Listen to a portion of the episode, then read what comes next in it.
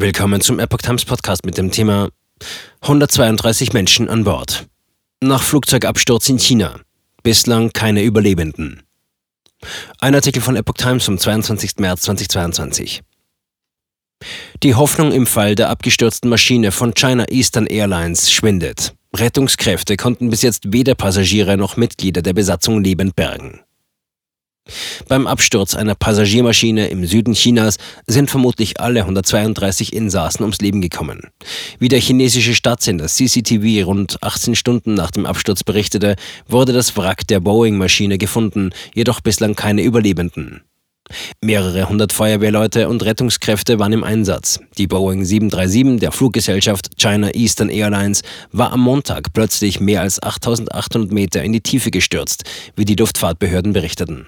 Auf einem Video war zu sehen, wie die Maschine kopfüber abstürzte.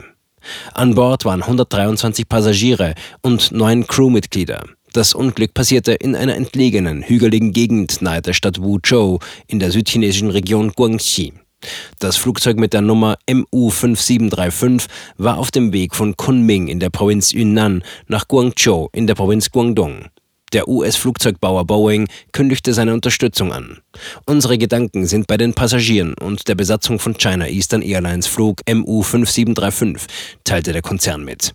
Technische Experten stünden bereit, um bei der Untersuchung der Unglücksursache unter der Führung der chinesischen Zivilluftfahrtbehörde zu helfen.